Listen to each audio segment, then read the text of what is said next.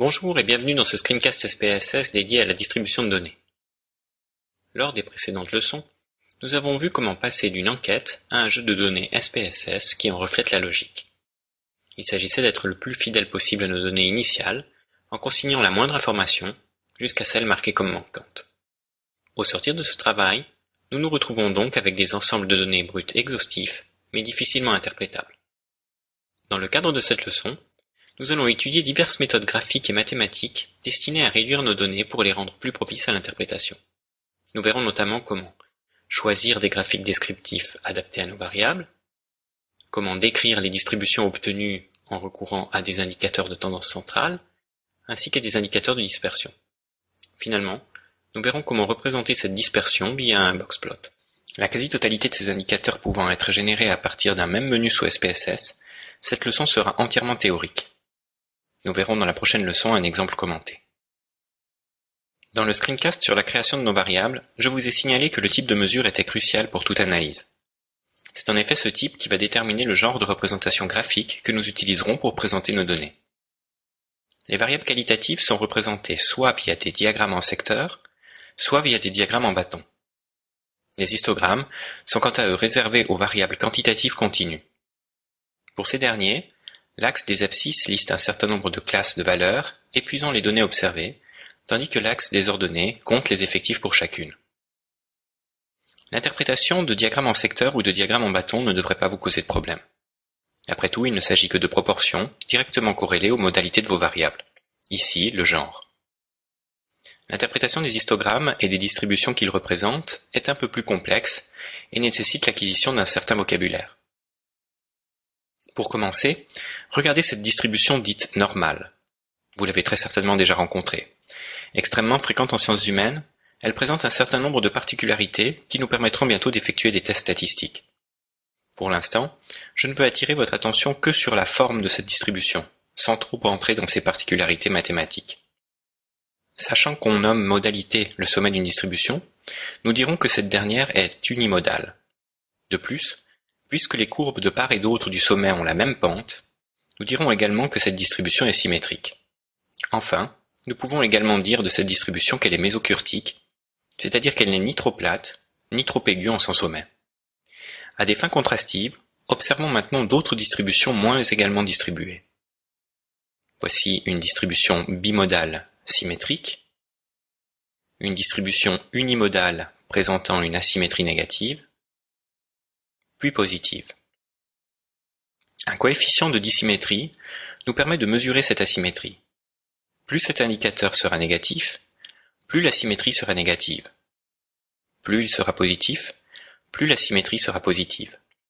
Le zéro correspondra bien évidemment à une distribution totalement symétrique. Mais une distribution peut également s'éloigner de la normale si elle présente un plateau, ou au contraire une modalité trop aiguë. Là aussi, un coefficient dit d'aplatissement nous permet de tenir compte de ces particularités. Une loi normale présente une kurtosis de 3, mais de nombreux logiciels, dont SPSS, soustraient 3 à ce résultat pour obtenir un zéro plus facilement interprétable. Dès lors, un résultat supérieur à 0 définira une distribution pointue ou leptocurtique, tandis qu'un résultat négatif définira une distribution plate ou platicurtique. Nous venons de voir que la forme d'une distribution fournit un certain nombre d'informations sur la répartition des scores. Mais une même forme peut correspondre à une grande variété de situations. Le centre de ma distribution pourrait valoir moins 10 ou 150. De même, les scores pourraient être plus ou moins dispersés autour de ce nombre. Divers indicateurs nous permettent de mesurer ces différences. Nous allons à présent les passer en revue. Plusieurs indicateurs nous permettent de cerner le centre d'une distribution. Nous en aborderons trois la moyenne, la médiane et finalement le mode. La moyenne vous est familière. En tant qu'indicateur de tendance centrale, elle présente deux avantages principaux. D'une part, elle prend en compte la totalité des scores observés. D'autre part, elle offre beaucoup de possibilités en termes de manipulation mathématique. Mais la moyenne présente également deux faiblesses. D'une part, elle ne fait sens qu'avec des variables quantitatives. D'autre part, la moyenne est extrêmement sensible au score extrême.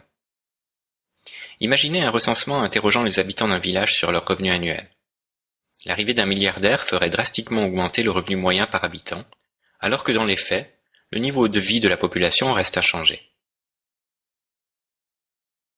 La médiane pallie à cette faiblesse en utilisant le score médian, soit le score séparant la distribution en deux parties égales, de sorte que la moitié des scores soit inférieure à cette valeur, et l'autre moitié supérieure. Admettons que les scores suivants aient été observés lors d'une enquête. La moyenne vaudrait 155, ce qui ne ferait pas justice aux données. Essayons donc de calculer la médiane. Pour ce faire, je commence par les réordonner en ordre croissant, puis je prends la valeur médiane. Puisque mon échantillon compte un nombre impair d'observations, ma valeur médiane est observée, il s'agit du score 13. Comme vous pouvez le voir, la valeur 1000 n'a presque aucune influence. Notez que dans le cas d'échantillons comptant un nombre pair d'observations, le score médian devra être construit. Il suffit pour cela de faire la moyenne des deux scores adjacents. Il nous reste à évoquer le mode. Il s'agit simplement du score le plus courant de votre distribution. Cet indicateur a l'avantage de s'appliquer aux données nominales, mais gare aux distributions multimodales. Étant unique, cet indicateur ne vous permettrait pas de les repérer. À moins d'avoir affaire à une distribution normale, c'est-à-dire unimodale et symétrique, ces trois indicateurs de tendance centrale présenteront toujours des valeurs différentes. Il est donc intéressant de les comparer et de les combiner à une inspection visuelle des données. Passons maintenant aux indicateurs permettant de mesurer la dispersion d'une distribution. Nous n'en aborderons que trois, l'écart type, la variance et l'espace interquartile. La variance, symbolisée sigma 2, est la moyenne des carrés des écarts à la moyenne. Derrière cette formule alambiquée se cache un raisonnement très simple que nous allons illustrer avec six scores. Calculer la variance revient en fait à soustraire à chaque score la moyenne de l'ensemble des données, à élever cette différence au carré pour éviter des nombres négatifs, à sommer tous ces résultats, puis à diviser cette somme par le nombre total d'observations. On obtient donc un nombre mesurant la dispersion de nos données. Notez que, puisque la variance est calculée à partir d'écarts au carré, le résultat est lui-même en unité au carré. On ne peut donc pas l'interpréter directement. L'écart type corrige cette différence en prenant simplement la racine carrée de la variance. On le note S ou sigma. À l'instar de la variance, l'écart type mesure la dispersion autour de la moyenne. Plus l'écart type est faible, plus les données sont homogènes. Plus il est grand, plus les données sont dispersées. Notez que puisque la moyenne entre dans le calcul de l'écart type, la qualité de cet indicateur sera tributaire de la qualité de la moyenne en tant qu'indicateur de tendance centrale. À l'instar de la moyenne, l'écart type sera donc très sensible aux valeurs extrêmes. Le dernier indicateur de dispersion que nous allons évoquer est l'espace interquartile. Un quartile correspond à chacune des trois valeurs qui divisent les données triées en quatre parts égales, de sorte que chaque partie représente un quart de l'échantillon de population. Le deuxième quartile équivaut donc à la médiane. L'espace interquartile s'obtient en éliminant les 25% supérieurs et inférieurs de la distribution, autrement dit, en soustrayant le premier quartile au troisième quartile. Il représente donc les 50% du milieu de la distribution. L'espace interquartile est surtout utilisé dans le cadre d'une représentation graphique intitulée boxplot ou boîte à moustaches. Cette visualisation des données est extrêmement précieuse dans la mesure où elle rassemble un grand nombre d'indicateurs évoqués jusqu'à présent. Le trait central correspond à la médiane de votre distribution. Parfois, la moyenne est également présentée via un plus à l'intérieur du rectangle. Le rectangle lui-même correspond à l'espace interquartile, soit aux 50% centraux de notre distribution.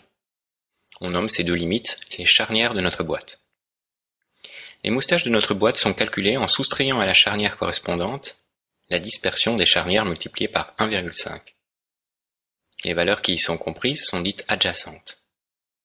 Les moustaches se terminent par des barrières. Finalement, d'éventuelles valeurs aberrantes sont affichées sous la forme de cercles ou d'étoiles, souvent accompagnées du numéro de l'observation correspondante.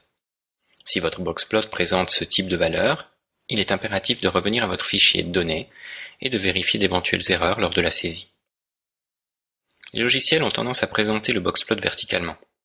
La présentation horizontale est en réalité plus parlante, dans la mesure où elle permet d'établir un parallèle plus évident avec l'histogramme de la distribution. Conçu dans ce sens, on comprend que le boxplot puisse à lui seul nous renseigner sur la dissymétrie, l'aplatissement et la tendance centrale de la distribution.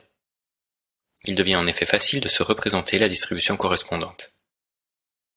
Voici par exemple le boxplot correspondant à une distribution leptocurtique et celui correspondant à une asymétrie positive. Notez cependant que le boxplot est incapable de représenter adéquatement une distribution multimodale. Pensez donc toujours à combiner cette représentation avec un histogramme. Voilà, c'est assez pour cette fois, récapitulons ce que nous avons vu jusqu'ici. Dans cette leçon, nous avons vu différents moyens permettant de décrire nos distributions. Nous avons notamment appris que le type de mesure d'une variable détermine le type de graphique utilisé pour les représenter. Les variables qualitatives sont représentées par des diagrammes en secteur ou en bâton. Les variables quantitatives sont représentées par des histogrammes. La forme d'un histogramme nous renseigne sur la distribution des scores à l'étude. Il permet notamment de déterminer le nombre de modalités, d'éventuelles dissymétries et d'éventuels aplatissements. En plus de sa forme, une distribution peut être caractérisée par des indicateurs de tendance centrale et par des indicateurs de dispersion.